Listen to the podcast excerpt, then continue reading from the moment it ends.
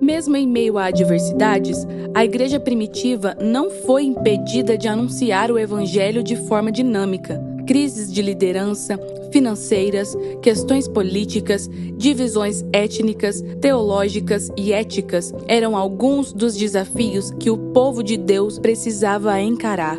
Nesta série, veremos como o livro de Atos nos evidencia que a base da fé cristã está sempre nas Escrituras.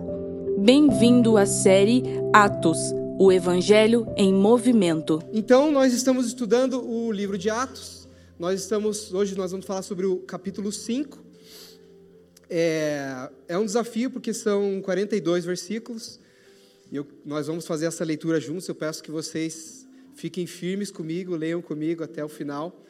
É, eu, fico, eu fico com dó de quem vai pregar o capítulo 7, que são mais de 60 versículos. Aí depois que eu vi que ia ficar mais difícil para alguém na frente, eu dei glória a Deus que esse aqui ainda 42. Nós estamos fazendo uma análise capitular do livro de Atos, ou seja, nós estamos passando uma ideia geral que a gente absorve de lições do capítulo. Não dá para passar versículo a versículo, não é essa a proposta. Então, é, leiam comigo aí até o final e vamos lá. Capítulo 5 vai estar aqui na tela se você quiser acompanhar, mas se você tiver a tua escritura aí, eu estou lendo na versão NAA. Então diz assim, capítulo 5, livro de Atos. Entretanto, certo homem chamado Ananias, com sua mulher Safira, vendeu uma propriedade, mas reteve uma parte do dinheiro. E Safira estava ciente disso. Levando o restante, depositou-o aos pés dos apóstolos. Então Pedro disse: Ananias, por que você permitiu que Satanás enchesse o seu coração para que você mentisse ao Espírito Santo, retendo parte do valor do campo? Não é verdade que conservando a propriedade seria sua? E depois de vendido, o dinheiro não estaria em seu poder? Por que você decidiu fazer uma coisa dessas? Você não mentiu para os homens, mas para Deus. Ouvindo estas palavras, Ananias caiu morto, e sobreveio grande temor a todos os que souberam do que tinha acontecido. Levantando-se os moços, cobriram o corpo de Ananias e, levando-o para fora, o sepultaram. Quase três horas depois, entrou a mulher de Ananias, sem saber o que tinha acontecido. Então Pedro, dirigindo-se a ela, perguntou: Diga-me, foi por este valor que vocês venderam aquela terra? Ela respondeu: Sim, foi por esse valor. Então Pedro disse: Por que vocês entraram em acordo para tentar o Espírito do Senhor? Eis aí a porta, os pés dos é, os pés dos que sepultaram seu marido, e eles levarão você também. No mesmo instante, ela caiu aos pés de Pedro e morreu. Entrando os moços, viram que ela estava morta, e levando-a, sepultaram-na ao lado do marido. E sobreveio grande temor a toda a igreja e a todos aqueles que ouviram falar destes acontecimentos. Muitos sinais e prodígios eram feitos entre o povo pelas mãos dos apóstolos, e todos costumavam se reunir de comum acordo no pórtico de Salomão. Mas dos restantes, ninguém ousava juntar-se a eles. Porém, o povo tinha grande admiração por eles, e aumentava sempre mais o número de crentes no Senhor, uma multidão de homens e mulheres, a ponto de levarem os enfermos até pelas ruas e os colocarem sobre leitos e macas, para que ao passar Pedro, ao menos a sua sombra se projetasse sobre alguns deles. Vinha também muita gente das cidades vizinhas de Jerusalém, levando doentes e atormentados por espíritos imundos, e todos eram curados. Estão comigo? Vamos lá. Levantando-se, porém, o sumo sacerdote e todos os que estavam com ele, isto é, o partido dos saduceus, ficaram com muita inveja. Prenderam os apóstolos e os recolheram à prisão pública. Mas, de noite, um anjo do Senhor abriu as portas da prisão, levando-os para fora, e lhes disse: Vão ao templo e digam ao povo todas as palavras desta vida. Tendo ouvido isto, logo ao amanhecer entraram no templo e ensinavam. Quando chegaram o sumo sacerdote e os que estavam com ele convocaram o sinédrio e todo o conselho dos anciãos do povo de Israel e mandaram buscar os apóstolos na prisão. Mas quando os guardas chegaram lá, não os encontraram no cárcere. E voltando relataram dizendo: Encontramos a prisão fechada com toda segurança e as sentinelas nos seus postos junto às portas. Mas, abrindo as portas, não encontramos ninguém dentro. Quando o capitão do templo e os principais sacerdotes ouviram estas informações, ficaram perplexos a respeito, a respeito deles e do que viria a ser isto. Nesse momento, alguém chegou e lhes comunicou: Vejam, os homens que os senhores prenderam estão no templo ensinando o povo. Então o capitão e os guardas foram e os trouxeram sem violência, porque temiam ser apedrejados pelo povo. Trouxeram os apóstolos, apresentando-os ao sinédrio. E o sumo sacerdote os interrogou, dizendo: Não é verdade que ordenamos expressamente que vocês não ensinassem nesse nome? No entanto, vocês encheram Jerusalém com a doutrina de vocês e ainda querem lançar sobre nós o sangue desse homem. Então Pedro e os demais apóstolos afirmaram: É mais importante obedecer a Deus do que aos homens. O Deus de nossos pais ressuscitou Jesus, a quem vocês mataram, pendurando-o no madeiro. Deus, porém, com a sua mão direita o exaltou a príncipe e salvador, a fim de conceder a Israel o arrependimento e a remissão de pecados. E nós somos testemunhas desses fatos, nós e o Espírito Santo, que Deus deu aos que lhe obedecem. Eles, porém, ouvindo isso, se enfureceram e queriam matá-los. Último trecho. Mas, levantando-se no sinédrio, um fariseu chamado Gamaliel, mestre da lei, respeitado por todo o povo, mandou que os apóstolos fossem levados para fora, por um momento. Então disse ao sinédrio: Israelitas, tenham cuidado com o que vão fazer estes homens, porque algum tempo atrás se levantou Teudas, dizendo ser alguém muito importante, ao qual se juntaram cerca de 400 homens. Mas ele foi morto, e todos os que lhe obedeciam se dispersaram e foram reduzidos a nada.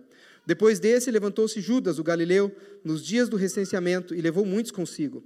Também este foi morto, e todos os que lhe obedeciam foram dispersos. Neste caso de agora, digo a vocês: não façam nada contra esses homens, Deixe que vão embora, porque se este plano ou esta obra vem de homens, será destruído. Mas se vem de Deus, vocês não poderão destruí-los e correm o risco de estar lutando contra Deus. E os membros do sinédrio concordaram com Gamaliel. Então chamaram os apóstolos e os açoitaram, e ordenando-lhes que não falassem no nome de Jesus, os soltaram. E eles se retiraram do sinédrio, muito alegres por ser, terem sido considerados dignos de sofrer afrontas por esse nome. E todos os dias no templo e de casa em casa não cessavam de ensinar e de pregar que Jesus é o Cristo. Amém. Glória a Deus por esta palavra. Eu espero que não tenha sido o máximo que você leu essa semana das Escrituras aqui com a gente. Vamos orar ao Senhor, pedir que Ele fale conosco, que Ele comunique o que Ele quer comunicar. Feche seus olhos. Senhor, nós nos rendemos à Tua palavra, Senhor. Estamos abertos Estamos com o nosso coração posicionado, ensináveis, Senhor. Pedimos que o Senhor nos dê espírito de revelação e sabedoria e comunique conosco o que o Senhor quer falar, Deus. Que o Senhor possa produzir em nós a reação que o Senhor quer produzir, Deus. Que nós não fiquemos inertes às Escrituras, mas que nós possamos sair daqui edificados, sair daqui um pouco mais maduros do que nós entramos, Senhor. Faz-nos avançar, Deus na nossa vida, na nossa jornada cristã, um pouco mais nessa manhã, em nome de Jesus. Amém, Senhor. Amém. Bom, então nós estamos no capítulo 5 e semana passada, no capítulo 4, nós ouvimos o pastor Fabiano falou que nós tínhamos já saído da lua de mel da igreja porque começaram os problemas no capítulo 4. E aqui nós vamos aprofundar um pouquinho mais, a gente entra já nesse primeiro relato, que é um dos episódios mais trágicos eu diria, do Novo Testamento, muito triste, mas ainda assim nós temos que encarar isso. É, Lucas escreveu esse relato de Ananias e Safira por uma razão, e o Senhor, por trás disso, também quer comunicar algo, queria para a igreja primitiva e para a igreja de todas as eras. Então, nós precisamos olhar para esse texto e perceber o que o Senhor está falando. Agora, de uma forma geral, o que a gente vê aqui é a providência de Deus sobre a sua igreja. O que é a providência de Deus? Para utilizar aqui a expressão condensada do Catecismo de Westminster, significa: as obras da providência de Deus são a sua maneira muito é, santa, sábia e poderosa de preservar e governar todas as suas criaturas e todas as suas ações. Ou seja, tudo o que está acontecendo está debaixo da mão soberana e providencial de Deus. Nada está fora do controle de Deus. Ainda que a gente olhe por um aspecto, por um lado, em uma perspectiva, o inimigo pode ter semeado essa falsidade interna na igreja através de Ananias e Safira. O que o Senhor faz na sua soberania? Ele exerce juízo, ele desmascara essa mentira, exerce um juízo severo, e isso ainda contribui para o crescimento saudável da igreja. A igreja sofre a segunda onda de perseguição na, na, no na terceiro trecho que nós lemos, e apesar dos apóstolos terem sofrido, terem sido açoitados, Deus trabalha na igreja purificando ela, provando ela, limpando ela, e eles são fortalecidos em meio à perseguição, e nós lemos ali que eles saíram muito alegres. Então, tudo que talvez o inimigo tentou semear, seja a violência externa na perseguição, seja a falsidade interna dentro da igreja, o Senhor transforma isso e faz com que a igreja e o evangelho continue avançando. Aliás, esse é o tema que nós estamos trabalhando, é o evangelho em movimento. Aqui nós vemos que a igreja está crescendo. Mesmo com tudo isso, a igreja está avançando. Então, o Senhor é soberano sobre todas as coisas. Mas esse episódio ele deve nos levar, esse primeiro episódio de Ananias e Safira deve nos levar ao temor. E eu quero que a gente saia daqui com duas sensações, ou três. Com o temor do Senhor no nosso coração, mas também com o encorajamento por nós estarmos vendo aqui a posição dos apóstolos e quem sabe a alegria também, porque o Senhor nos faz alegres no meio de todo o sofrimento, toda a perseguição, toda a dificuldade, nós também podemos ter alegria. São sentimentos diferentes, mas não são contraditórios. A gente pode sair daqui carregado com tudo isso. E eu creio que nós vamos, se o Senhor permitir assim. É, mas então nós começamos o capítulo 5 e a gente precisa lembrar do capítulo 4, porque ele inicia. A primeira palavra do capítulo 5 é entretanto. Algo aconteceu antes, que ele vem um mas agora, né? Mas, e aí ele relata esse episódio. O que estava acontecendo antes? Apesar da oposição lá no capítulo 4, o capítulo 4 termina bem, termina é, num clima muito bom, porque ele está relatando que a igreja é, tem um só coração, eles vivem unidos, ninguém sente falta de nada, todo mundo está, a, a igreja está vendendo suas propriedades, os irmãos estão vendendo suas propriedades, trazendo dinheiro aos apóstolos, eles dividem e dão para os irmãos conforme havia necessidade. E aí Lucas apresenta Barnabé como um exemplo disso possivelmente porque Barnabé ainda teria um papel importante no livro de Atos, então ele é introduzido sabiamente por Lucas nesse ponto para fazer a contraposição com Ananias e Safira que vem logo depois. Então, é esse o contexto que a igreja está vivendo. Então, termina o relato de Barnabé que fez isso, trouxe a oferta dele aos pés dos apóstolos e a gente começa a partir daqui. Entretanto, e aí, o que que Ananias e Safira fizeram? Eles venderam a propriedade deles, retiveram uma parte, e eles foram à igreja depositar o valor restante aos pés dos apóstolos, dando a entender, de alguma maneira, que aquele era o valor total da venda. Qual era o pecado deles? Não era um só. Né? Tem uma ênfase sobre um pecado. Talvez eles não estavam confiando, eram incrédulos em relação à providência do Senhor. Pode ser.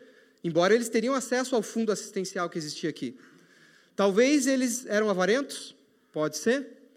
Mas a ênfase que o apóstolo Pedro dá, quando ele vai confrontar eles, é: vocês mentiram. O pecado é a mentira, é o fingimento, é a hipocrisia. E é por isso que eles são chamados a atenção, é por isso que vem o juízo de Deus sobre a vida deles.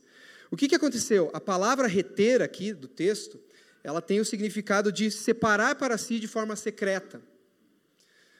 É a mesma palavra que é utilizada lá no capítulo 7 do livro de Josué, que tem o relato de, é, do pecado de Acã. Não sei se você se lembra dessa história. Muitos teólogos traçam um paralelo entre este episódio de Ananias e Safira e o episódio de Acã, lá no livro de Josué. O que, que aconteceu lá em Josué? Esse homem chamado Acã, ele tomou para si os despojos de Jericó, que Deus tinha dito que ninguém deveria pegar. Ele escondeu e ele enterrou ele, ele enterrou uma roupa, enterrou ouro, etc. E o Senhor, por, na sua soberania, identifica exatamente quem é esse homem, Acã, e ele é punido, ele é apedrejado pela comunidade de Israel. Então ele sofreu um juízo também da parte de Deus. E é mais ou menos isso que está acontecendo aqui. Pedro recebe, entendemos pelo que o texto diz, que ele recebeu por revelação, ele entendeu, Deus revelou aquilo que tinha acontecido, a mentira que existia ali, e ele confronta então Ananias e Safira. Irmãos, eles não eram obrigados a dar nada. O pastor Fabiano falou isso aqui semana passada. Não existia uma ordem dos apóstolos para que eles dessem, vendessem suas propriedades e, e aí fizessem tudo aquilo. Isso partiu de um coração generoso da comunidade, do Espírito Santo que estava atuando entre eles e neles. Não era algo forçado. Então, por isso que Pedro diz: vocês, ué, a propriedade não é de vocês, vocês não precisavam vender. não precisavam dar, não precisavam nem dar uma parte. Ou se eles queriam dar uma parte, era só declarar. A gente vendeu uma propriedade, né, foi tanto e nós estamos dando aqui tanto. O problema foi que eles mentiram, querendo fazer parecer que era é, o valor total. A motivação deles era claramente receber o prestígio da igreja. Eles queriam ser discípulos iminentes no meio do povo. Barnabé, alguns dizem talvez até que ele fosse um dos 70 daqueles discípulos que foram enviados por Cristo no seu ministério terreno, não, não temos certeza disso. Mas aqui eles querem também entrar nessa onda, porque você perceba, apesar da oposição, aqui nós estamos falando de um povo, um movimento, que até então ainda não era chamado de, de cristianismo, que tinha crescido da noite para o dia. Aqui eles já estavam mais ou menos, no mínimo, com 8 mil pessoas nesse grupo, fazendo milagres e sinais, e os apóstolos. Então tinha gente que queria fazer parte disso, que queria ter parte nisso. E eu creio, acredito que o coração deles era esse, eles não estavam agindo em verdadeira generosidade para com os irmãos como os demais. Então o pecado deles foi grave, porque eles estavam pecando contra a igreja, contra a comunhão da igreja, contra a unidade da igreja e, como o próprio apóstolo Paulo diz, contra o Espírito Santo, que estava agindo no meio deles de uma forma muito singular e única na história, inclusive. Inclusive, Lucas utiliza a palavra eclésia no versículo 11, a primeira vez no livro de Atos aqui, quando ele diz que aquilo gerou temor em toda a igreja, em toda a eclésia. Talvez para reforçar isso. Agora percebam, irmãos, que a atuação de Satanás, descrita por Pedro, e ele diz: Por que, Ananias, você permitiu que Satanás enchesse o teu coração? Aqui na igreja a gente não, não dá tanta moral assim para Satanás, a gente não vê o diabo em todas as coisas, mas a gente também não pode ignorar a sua existência, suas estratégias, a maneira que ele age e que de fato ele é o nosso inimigo. Então aqui ele é confrontado, o diabo está agindo, o diabo incitou o coração deles. Talvez eles se empolgaram no momento inicial, vamos ofertar, e de repente pode ter batido medo de ficar sem dinheiro, de faltar algo para eles. Eu não sei o que o Satanás plantou no coração deles, mas engendrou esse plano entre Ananias e Safira. O diabo pode nos incitar, ele pode nos tentar, ele é o tentador, mas perceba o que, que o texto diz. Você, por que você permitiu? E depois, por que você decidiu e a lição, irmãos, é que nós não podemos jogar a culpa no diabo pelos nossos pecados, ou abrandar os nossos pecados jogando a culpa no diabo. Porque a permissão é nossa e a decisão é nossa de agir conforme a tentação que ele nos lança. E é isso que ele está dizendo aqui: você decidiu, você permitiu. E é assim que nós fazemos. Ah, o diabo é sujo? Sim, mas nós também somos. E o problema é o nosso coração corrupto já dizia o profeta Jeremias. E aqui também ele vai dizer que eles mentiram ao Espírito Santo. Vocês não mentiram a homens, vocês mentiram a Deus. Ou seja, o Espírito Santo é Deus. O Espírito Santo não é uma força, ele é uma pessoa. É, então, esse é um dos textos que é utilizado para falar sobre a divindade do Espírito Santo e sobre a Trindade. Né? Inclusive, se você lembrar, a terceira pe pergunta do nosso catecismo era sobre isso: é quantas pessoas existem em Deus? Existem três pessoas no único Deus vivo e verdadeiro: Pai, Filho e Espírito Santo, da mesma substância, iguais em poder e glória. Agora, algumas questões surgem a partir daqui. É, por que, que Deus agiu dessa maneira? Porque a gente olha isso aqui, por que, que a gente pergunta isso? Porque é só constatar que a gente não vê isso acontecendo ah, no nosso meio. Eu, se eu fosse perguntar aqui, mesmo para o pessoal que já tem uma caminhada mais longa com o Senhor, eu acho difícil que alguém tenha presenciado um evento como esse aqui. Me surpreenderia se alguém me contasse que presenciou algo como isso. E a pergunta é então, por que, que Deus não age dessa maneira nos nossos dias? Então, isso era um episódio incomum, mas perceba que não é um episódio inédito. Deus não faz isso a todo momento, mas Deus já fez isso, já havia feito isso. Se você lembrar de exemplos do Antigo Testamento, nós temos muitos. Momentos em que Deus, porque alguém violou a, a, a, o santuário, porque de, alguém violou as coisas sagradas, seja no tabernáculo, seja no templo, seja com a arca da aliança, algumas pessoas foram fulminadas pelo juízo de Deus. Você, nós podemos lembrar de Nadab e Abiú, filhos de Arão, eles ofereceram sangue, é, fogo estranho no altar, foram fulminados. Esse episódio de Acã que eu mencionei, ele foi apedrejado. Ou Uzá, no tempo do rei Davi, que tocou a arca da aliança de forma indevida e foi fulminado. Davi ficou triste, não sabia como que eu vou trazer a arca para Jerusalém.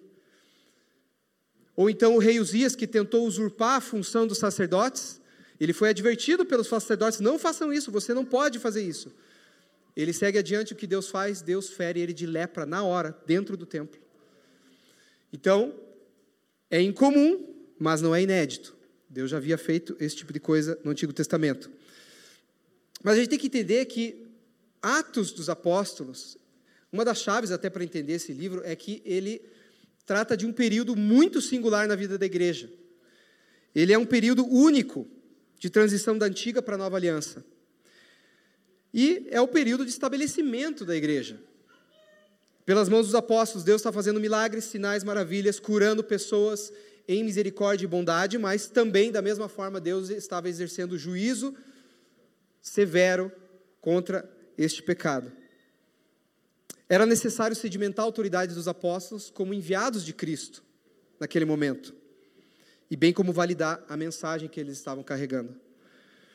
E se essa mentira, essa hipocrisia não fosse flagrada, desmascarada naquele momento, esse ideal de comunhão que eles estavam vivendo, que era uma comunhão aberta, transparente, teria sido colocado em risco.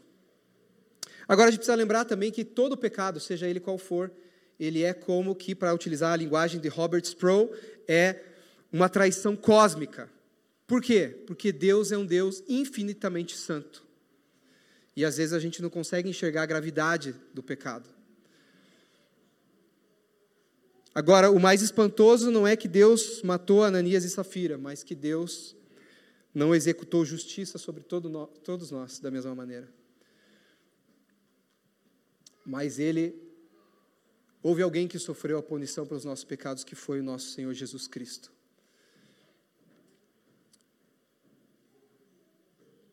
E a outra pergunta, Ananias e Safira, será que eles eram salvos? Eles eram cristãos verdadeiros, nascidos de novo, regenerados? Então a gente não tem essa resposta. Né? Só podemos especular. Mas é, é certamente possível que eles tenham sido cristãos genuínos, verdadeiros. Se você lembrar, e nós formos lá para o texto de, segunda, é, de 1 Coríntios 11, quando o apóstolo Paulo está confrontando os coríntios sobre a maneira que eles estavam conduzindo a ceia do Senhor, o que, que ele diz para eles? Por causa da forma desonrosa, por não discernir o corpo, há muito entre vocês doentes, fracos e não poucos que dormem. Então, de alguma forma, não invalida nada se eles eram salvos ou não, não invalida esse relato. Deus fez isso de forma exemplar, e esse exemplo está registrado para nós, está registrado para todas para a igreja do Senhor universal até o fim dos tempos, para, por todas as eras. Um exemplo da santidade do Senhor. Eu me, eu me inclinaria a pensar que eles não eram salvos, mas é, é só uma opinião. Agora, quando esse, aconteceu isso que eu relatei lá em, em, em Josué, capítulo 7, quando Josué confronta Acã, ele diz: Meu filho, dê glória a Deus, Conte tudo o que você fez, não me esconda nada. O que, que Acã faz? Ele diz: Eu pequei contra o Senhor. Eu fiz isso, isso, isso, isso. Ele conta tudo. Ainda assim, ele é apedrejado. Aqui parece que não houve chance para isso. O apóstolo Pedro já traz a palavra do Senhor e eles não têm chance de dizer nada. Eu me inclinaria a pensar que, se dependesse de Pedro, que há pouco tempo, não há muito tempo atrás, havia negado o Senhor, se dependesse dele, ele talvez teria estendido alguma oportunidade para eles. Mas, a gente precisa lembrar que Deus é infinitamente mais sábio do que nós, Deus é infinitamente mais santo do que nós, e Deus, inclusive, é infinitamente mais misericordioso do que nós. Pedro jamais seria mais misericordioso do que o Senhor, e nenhum de nós também. Mas o Senhor decidiu agir dessa maneira, e quem somos nós para questionar os caminhos de Deus? Os insondáveis juízos e caminhos de Deus. Bom, o que a gente pode trazer para nós? Todos nós devemos estar conscientes que ser membro do corpo místico de Cristo, que é a igreja, é uma coisa muito séria. Ele espera que nós tenhamos comunhão uns com os outros, mas essa comunhão, ela é uma comunhão na luz, que é o que diz o apóstolo João na sua primeira epístola: se andamos na luz, temos comunhão uns com os outros. Isso quer dizer, em última análise, que há transparência entre nós, é uma comunhão aberta entre nós. O juízo relembra à igreja que Jesus é aquele que sonda mentes e corações.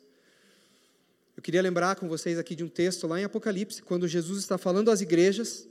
Uma das igrejas a que ele endereça uma mensagem é a igreja de Tiatira. E o que, que ele diz para essa igreja? O Senhor Jesus ele faz alguns elogios, como para a maioria das igrejas, e ele diz assim: Eu conheço as obras que você realiza, eu conheço as tuas obras, o seu amor, a sua fé, o seu serviço, etc.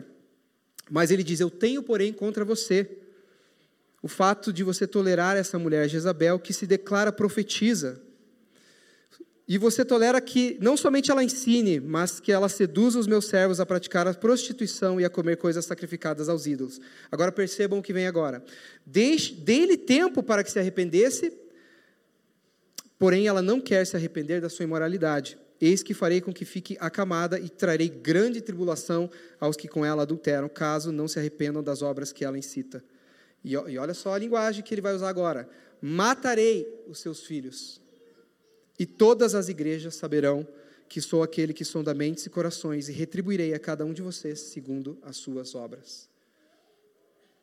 É uma passagem pesada, boca do próprio Senhor Jesus exemplo para todas as igrejas.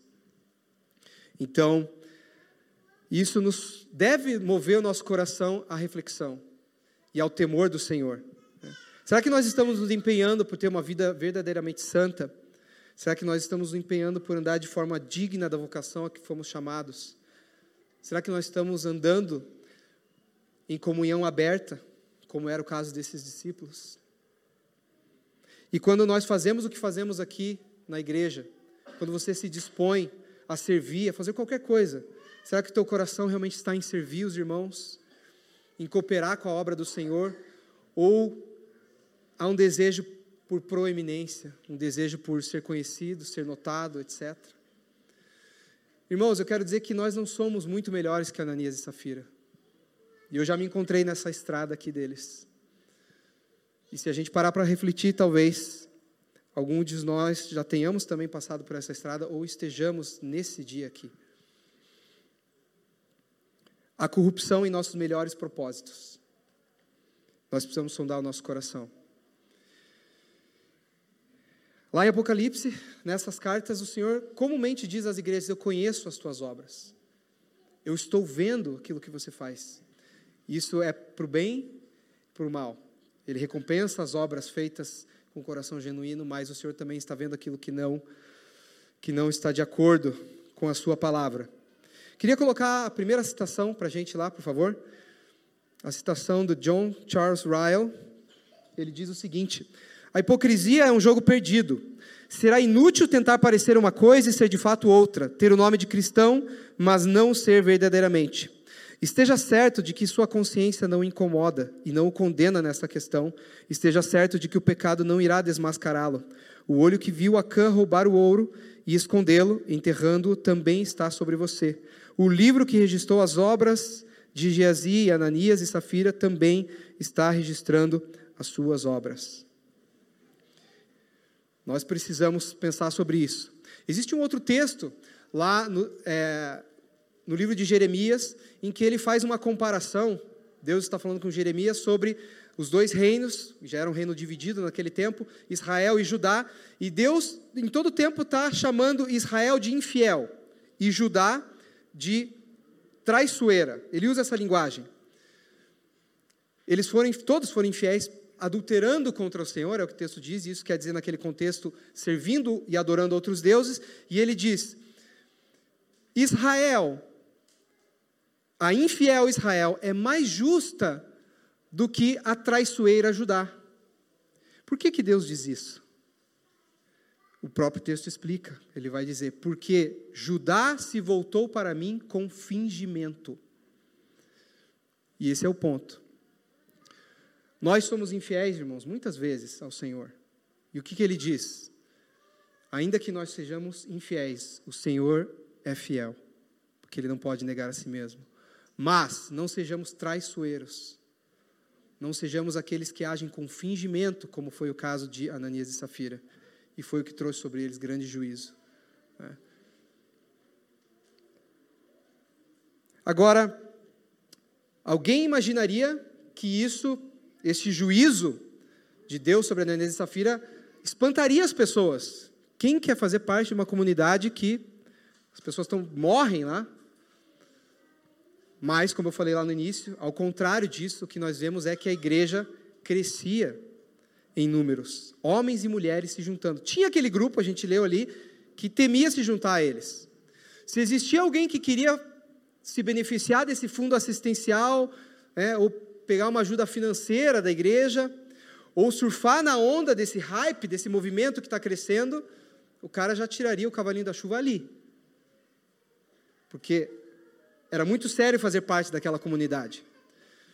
Ainda assim, muitos eram acrescentados pelo Senhor. E a igreja crescia, sempre e sempre. A manutenção da pureza da igreja, ela tem relação direta com o seu crescimento saudável.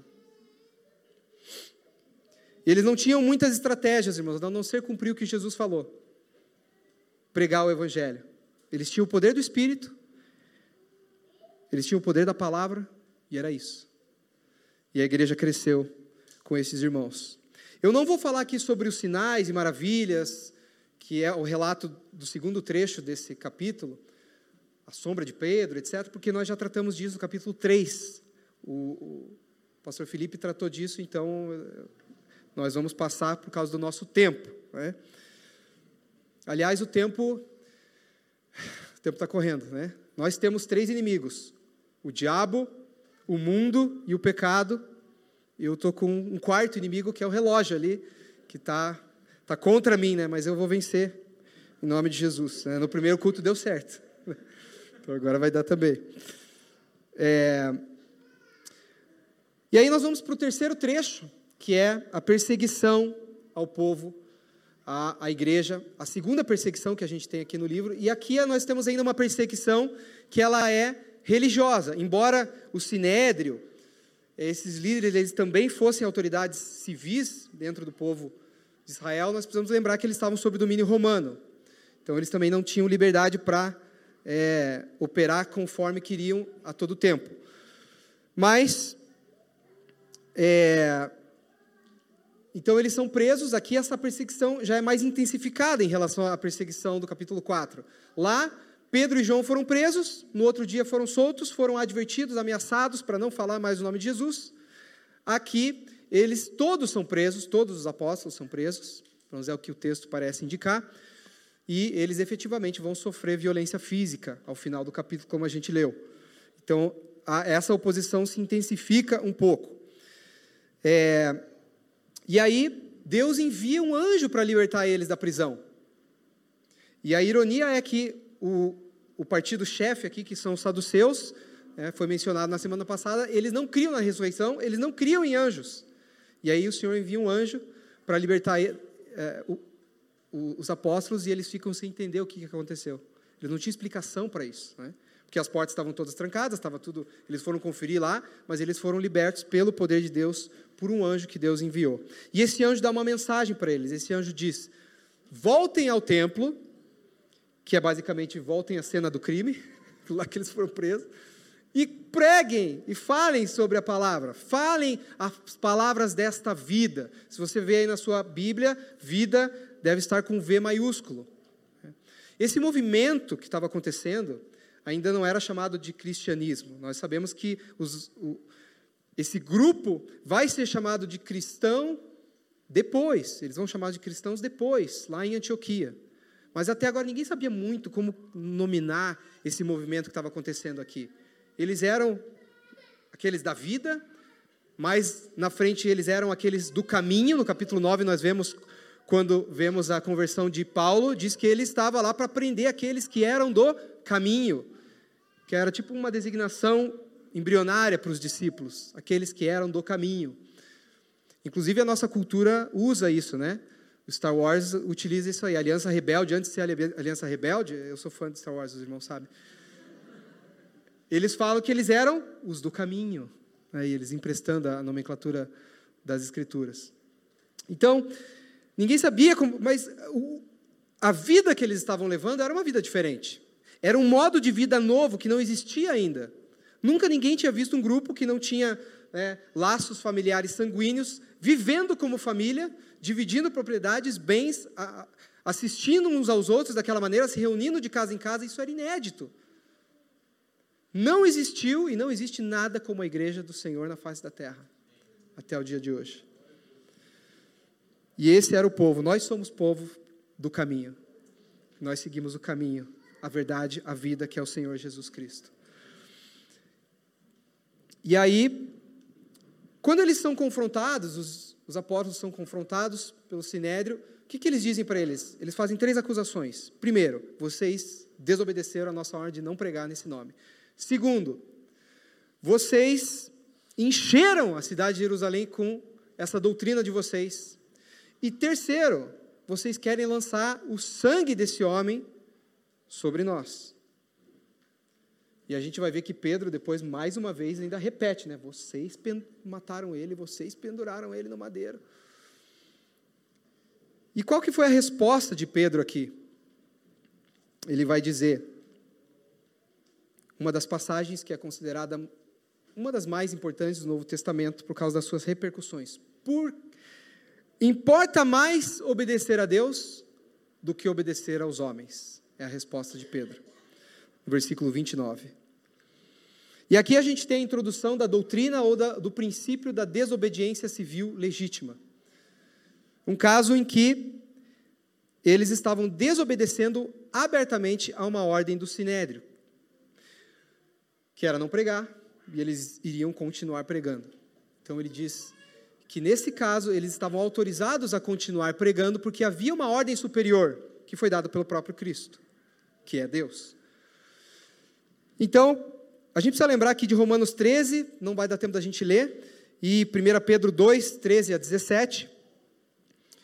A gente tem uma mensagem sobre isso, né? Romanos 13, inclusive foi o pastor Fabiano que pregou sobre essa questão. É, da nossa relação com o Estado, com as autoridades. Então, se quiser ouvir mais sobre isso, é Romanos 13, na série Romanos que a gente tem, você consegue achar isso lá no YouTube. Mas, para resumir aqui para nós, Deus instituiu todas as autoridades. Não há autoridade que não, ser, que não proceda de Deus, é o que Paulo diz nesse texto.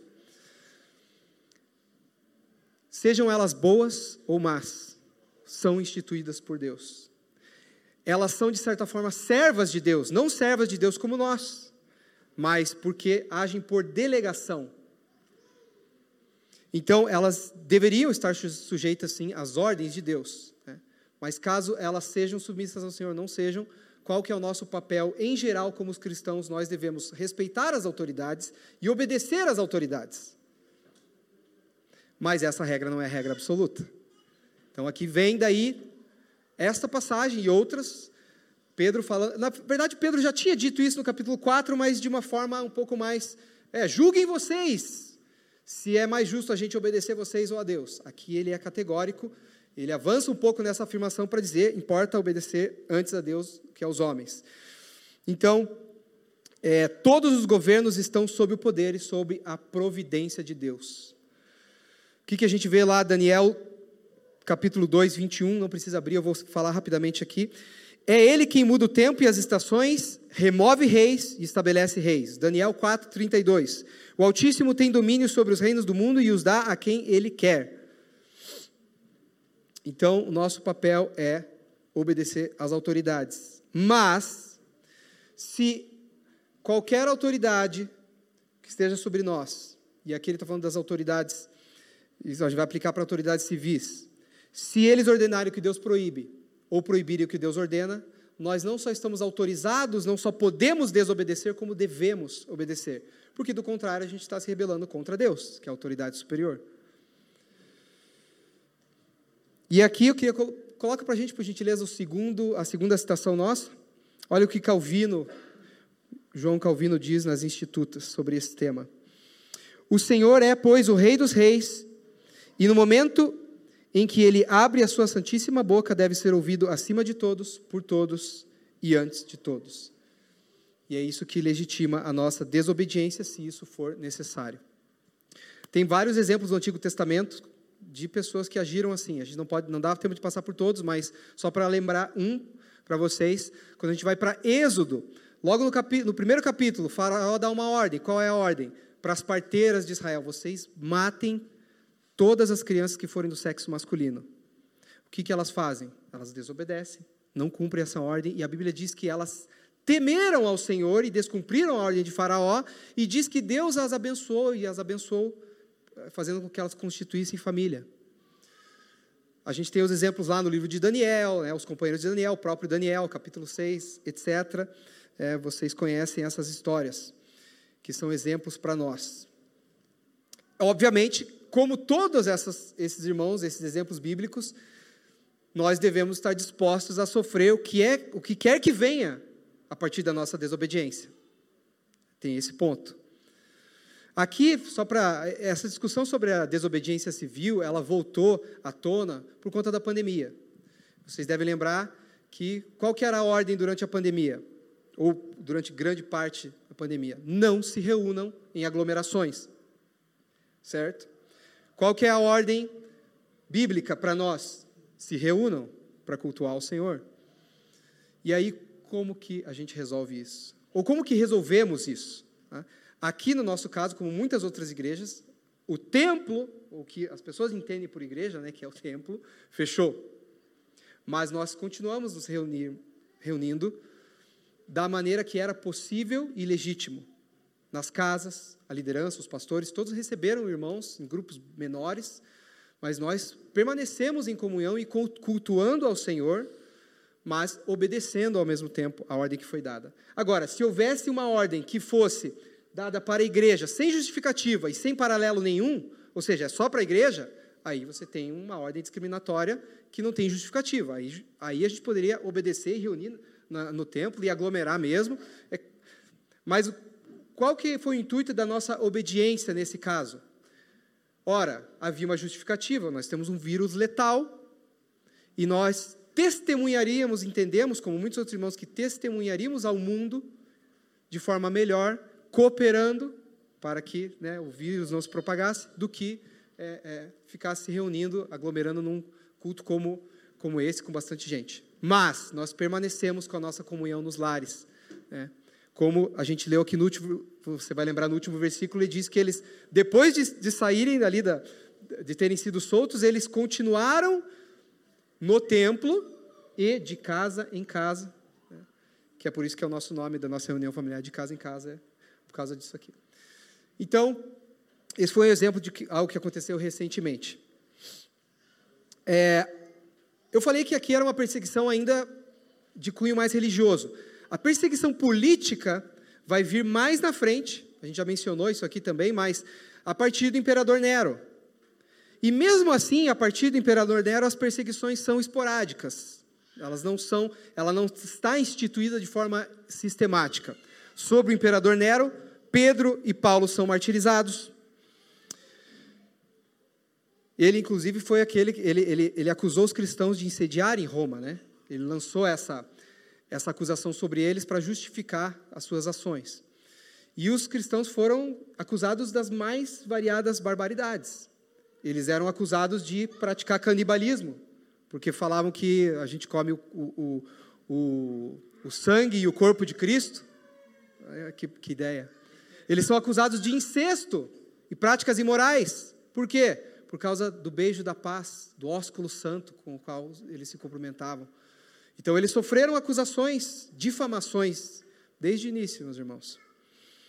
Agora, houve um problema político a partir de 250 depois de Cristo. Por quê? Porque aí sobe ao trono um cara chamado Décio, e ele dá uma ordem que todo mundo deveria adorar, não só os deuses a quem eles adoravam, mas ao imperador. Eles tinham que fazer um sacrifício anual ao imperador. E aí, os cristãos, verdadeiramente cristãos, não iriam fazer isso, não iriam se submeter a isso. Por quê? Porque Cristo. Qual é a declaração, uma das declarações básicas da fé cristã? Cristo é o Senhor. Então, César não é o Senhor. Se Cristo é o Senhor, César não é. E é isso que colocou os discípulos em grandes perseguições a partir daquele momento. Inclusive, houve um problema muito grande dentro da igreja, porque naquele tempo, quando alguém fazia esse sacrifício ao imperador, ele recebia um certificado chamado libelo. E esse certificado, não, ele fez, ele cumpriu a ordem, né? Era tipo, é, tipo o nosso comprovante da nossa vacina, era isso que eles tinham aqui. Comprovava que, que fizeram a adoração ao imperador. E isso depois gerou muita briga dentro da igreja para dizer: será que a gente pode readmitir esses caras? Porque aquilo foi, foi considerado um ato de apostasia. A gente recebe eles de volta na comunhão, põe eles por prova ou não. E isso gerou uma briga. Enfim, é, eu gosto de história, né? não dá tempo da gente mergulhar na, na história, mas vamos lá. E aí então, eles falam isso, está justificada a desobediência deles aqui. Deixa eu falar só uma coisa, meus, meus irmãos. Ninguém, ninguém merece a nossa é, lealdade irrestrita e suprema a não ser o Cristo. Ninguém. É, eu não sei o que vai acontecer nas eleições, eu sei que é um ano de preocupação, também estou um pouco preocupado, mas no fim das contas, o que, que nós estamos falando aqui? A mão providencial do Senhor está controlando todas as coisas. Nada vai sair do controle de Deus. Entre quem queira entrar, Agora, a nossa devoção e nossa lealdade pertence ao Cristo, que é o único Senhor. E aí a gente entra então, o que, que acontece? A providência de Deus impede que eles sejam mortos. Porque o sinédrio se enfureceu, a gente leu aqui. Eles estavam enfurecidos com aquela fala de Pedro, né, que foi bem ousada. E aí Deus levanta este homem chamado Gamaliel, em sua providência para impedir que eles fossem mortos naquele momento. Também tem a providência de Deus que permite essas coisas, depois a gente vai ver. Né? Mas nesse momento eles foram preservados. Este homem Gamaliel, ele era um rabino bem conhecido, muito respeitado, o próprio texto diz isso. Ele era neto de um outro rabino chamado Iléu, que era muito importante. Então era um cara que tinha pedigree, um cara que vinha de uma família né, muito conhecida, respeitada, e ele era um fariseu. Ele era do partido dos fariseus que também não se dava muito bem com os saduceus, que era o partido que estava tomando a frente aqui. Mas ele é ouvido, então ele que é do partido dos fariseus, ele se levanta, todos ouvem ele e acata o conselho dele. Mas perceba que apesar da gente olhar e, e parecer que ele é um homem muito bom, muito que ele está meio do lado ali do, do, do, dos discípulos, dos apóstolos, não é o caso, meus irmãos. Porque ele era incrédulo. Ele, olha a falta de percepção dele. Gamaliel, ele era tão incrédulo quanto o resto do sinédrio. A única coisa é que ele era um cara sereno, pacífico, sabia manter a postura. Enquanto os caras estavam enfurecidos, ele estava calmo. Mas o parecer dele, ele compara os discípulos, essa comunidade que eu disse que já contava com mais de 8 mil pessoas, no mínimo, que estavam vivendo milagres, sinais, juízo, coisas que nunca haviam acontecido, falando desse homem, o Cristo, o Senhor Jesus, e ele está achando que esses caras eram iguais a esses líderes de movimento é, político. Faltava muita percepção para ele. Como um cara que detinha conhecimento, o que, que ele deveria fazer? Vamos abrir as Escrituras. E o que é que Deus diz sobre isso? Será que nós não encontramos nos profetas, na lei, nos salmos, algo sobre isso que nós estamos vendo? Mas não. E aí ele dá esse parecer, que muito bem, é um parecer que contém uma verdade, mas ele propõe, na verdade, um teste de sucesso, que é um teste humano. Ora, se isso vem de Deus, vai dar certo. Se não vem, não vai dar. No primeiro momento parece, ah, isso mesmo. Mas, irmãos, tem muitas coisas que por um tempo dão certo e não são de Deus. Se você, é só você pensar nas várias outras religiões que nós temos no mundo há séculos, com novos adeptos crescendo e não são obra de Deus. Então não era o melhor teste, sabe, para você dizer se algo era de Deus ou não. Mas, no final das contas, existe uma verdade nisso, de que no final, tudo que é de Deus vai triunfar, porque a gente já conhece o final da história, e o que é humano e diabólico vai perecer. Então existe uma verdade naquilo que ele diz. O diabo tem guerreado contra a igreja continuamente, desde aquela época, e não é diferente hoje. Agora, o que é que o Senhor Jesus disse Mateus capítulo 16? Sobre esta pedra, sobre a declaração de que ele era o Cristo, eu vou edificar a minha igreja e as portas do inferno não prevalecerão contra ela. E tenha sido assim desde o início e continuará sendo assim até o final. Apesar de todos os ataques, apesar de todas as prisões, todos os martírios, tudo que aconteceu na história, a igreja seguiu avançando e ela segue avançando, ela não vai ser vencida. Coloca para gente a citação 4, por favor. Eu vou pular a terceira por causa do tempo. Tertuliano. O que, que Tertuliano diz? É uma passagem bem conhecida, vou citar ela de forma um pouco mais completa, porque a gente normalmente fala a parte final. Né? Diz assim: Matem-nos, torturem-nos, condenem-nos, façam-nos de pó. Quanto mais vocês nos oprimirem, tanto mais cresceremos. O sangue dos cristãos é a semente. Olha a coragem desse homem. Tertuliano foi alguém que nós, que os teólogos chamam de apologeta. O que, que eles faziam, esses apologetas, os pais da igreja? Ele, eles escreviam para os governantes da época, falando sobre a conduta dos cristãos, dizendo que aquelas acusações, aquelas acusações que eu mencionei e outras tantas eram falsas, dizendo que, olha, nós somos um povo pacífico, nós adoramos ao Senhor Jesus, mas nós somos um povo pacífico, e eles justificavam, então, a, a vida dos cristãos. E esta é uma frase bem célebre de Tertuliano no livro Apologia, capítulo 50. E aí, para a gente já nos encaminharmos ao, ao final, o que, que nós vemos aqui, meus irmãos? Nós devemos ser soldados do Senhor até o final. E diferente dos soldados humanos que se alistam para uma guerra, vão para a batalha e muitos não voltam, porque vão ser mortos em campos de batalha aqueles que são verdadeiramente alistados no exército do Senhor, os nascidos de novo. Esses serão preservados até o final. A doutrina da preservação ou da perseverança dos santos. Nenhum que é alistado no exército do Senhor verdadeiramente vai perecer no final. Todos, porque o Senhor é poderoso para guardar o nosso nos guardar de tropeçar até o dia de Cristo, que as escrituras nos dizem. E ele sai então eles saem livres, não vão ser mortos, porque Deus usou o parecer desse homem Gamaliel para impedir a morte deles. Dessa vez todos saem com vida, mas eles têm a honra de sofrerem um açoitamento, de serem chicoteados publicamente, assim como o Senhor Jesus foi. E esse texto, esse texto é sempre impactante de ler, porque eles saíram alegres dali, porque eles consideraram que eles eram dignos de sofrer afrontas pelo nome do Senhor Jesus. A gente quer ser digno de muitas coisas, irmãos. Nós queremos ser dignos de reconhecimento, de louvor. Mas quem quer ser digno de sofrer afrontas pelo nome do Senhor Jesus?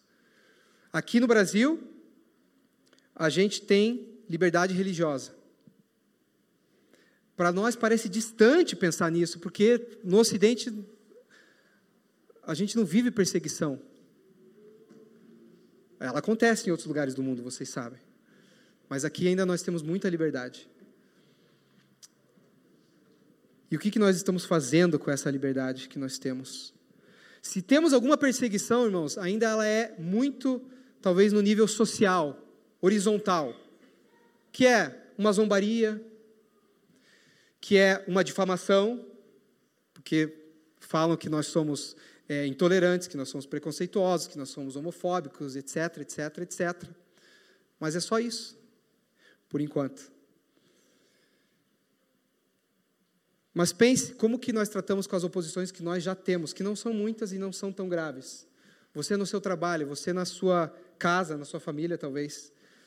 Você na sua faculdade, na sua escola, às vezes a gente mal se posiciona em coisas pequenas, irmãos. E aí a gente teria força para suportar o que os apóstolos suportaram, e não só eles, os irmãos ao longo da história e outros que estão aí em outros lugares do mundo. E mais do que isso, suportar com alegria. Porque eles estavam cumprindo algo que Jesus disse, Sermão do Monte, nas bem-aventuranças. A última delas é: Bem-aventurados sois quando vos injuriarem, injuriarem vocês, insultarem vocês e, diz, e mentindo dizerem todo mal contra vocês. O que, que Jesus diz? Exultem, alegrem-se, porque assim também perseguiram os profetas que vieram antes de vocês. E é isso que eles estavam vivendo aqui. E eles continuaram, de casa em casa, no templo, pregando, ensinando e vivendo a vida do caminho, a vida que eles estavam vivendo. Queria chamar o time aqui para a gente iniciar. Queria pedir para vocês ficarem em pé. Como diz o pastor Luciano Subirá, né, para parecer que está acabando. Vocês ficam em pé. Mas de fato a gente vai já nos encaminharmos para o final. Eu queria que você pensasse aqui, nós temos, eu falei no início, nós temos relatos bem diferentes nesse capítulo. Um deles deve gerar temor, o outro deve nos gerar encorajamento. Mas eu queria que você pensasse agora. 1 Coríntios 10, versículo 11, diz o seguinte: Paulo está falando com os coríntios e ele está citando exemplos do Antigo Testamento e ele está dizendo: essas coisas aconteceram para exemplo de vocês, para nossa advertência. E eu creio que esta passagem, essas passagens que nós lemos aqui hoje, estão aqui. Foram inseridas por Lucas, pela soberania de Deus, no texto de Atos, para nos ensinar algo, para comunicar algo com a gente. Talvez o Senhor esteja querendo nessa manhã, através dessa mensagem, levar você ao arrependimento. O que, que diz a tua consciência? Enquanto você ouve a exposição das Escrituras, enquanto você lê o texto que nós é, lemos aqui. Feliz é o homem capaz de ser absolvido por si mesmo em secreto, por outros em público e por Deus em ambos os casos. Joseph Hall. A tua consciência hoje pode te absolver diante do que nós estamos lendo? Será que a falsidade ou mentira em você para nossa sorte, Deus não costuma agir dessa forma, tão súbita. Mas talvez Ele esteja te dando uma oportunidade para arrependimento.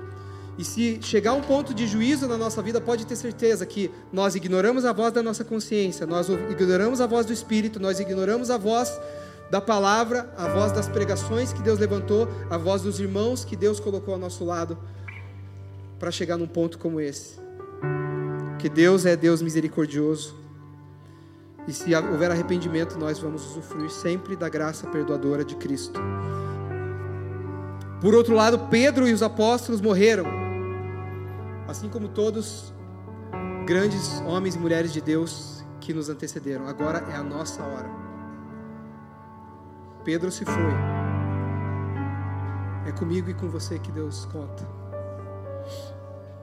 A gente só tem uma vida para testemunhar e ela pode ser mais curta do que nós imaginamos.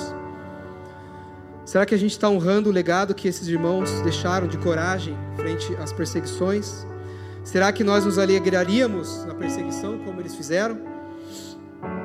Talvez o Senhor queira fazer isso, nos dar mais coragem e nos tornar mais notáveis aonde nós estamos. Será que a gente tem vergonha de parecer antiquado ou de pregar as verdades que não são populares do Evangelho? Que nós possamos pedir ao Senhor a mesma ousadia e a coragem que os apóstolos pediram também na oração que eles fizeram lá no capítulo 4 que a gente viu semana passada. Queria que você fechasse os teus olhos. Essa semana, num livro de orações que eu tenho, eu me deparei com uma oração que eu creio que foi não foi por acaso que eu li ela esta semana, porque ela pareceu se encaixar com aquilo que nós estamos falando. E eu vou ler esta oração e eu peço que você feche os teus olhos e que você medite no que eu vou estar orando aqui e você traga para você e você concorde no teu espírito sobre isso. Ouça o que nós vamos falar aqui, orar e depois a gente vai cantar ao Senhor. Ó Senhor, maravilho-me porque tivestes de encarnar, ser crucificado, morto e sepultado o sepulcro me traz essa admiração adoradora, pois ele está vazio e ressuscitaste. Os quatro evangelhos o atestam, as testemunhas oculares o provam, o meu coração o sabe.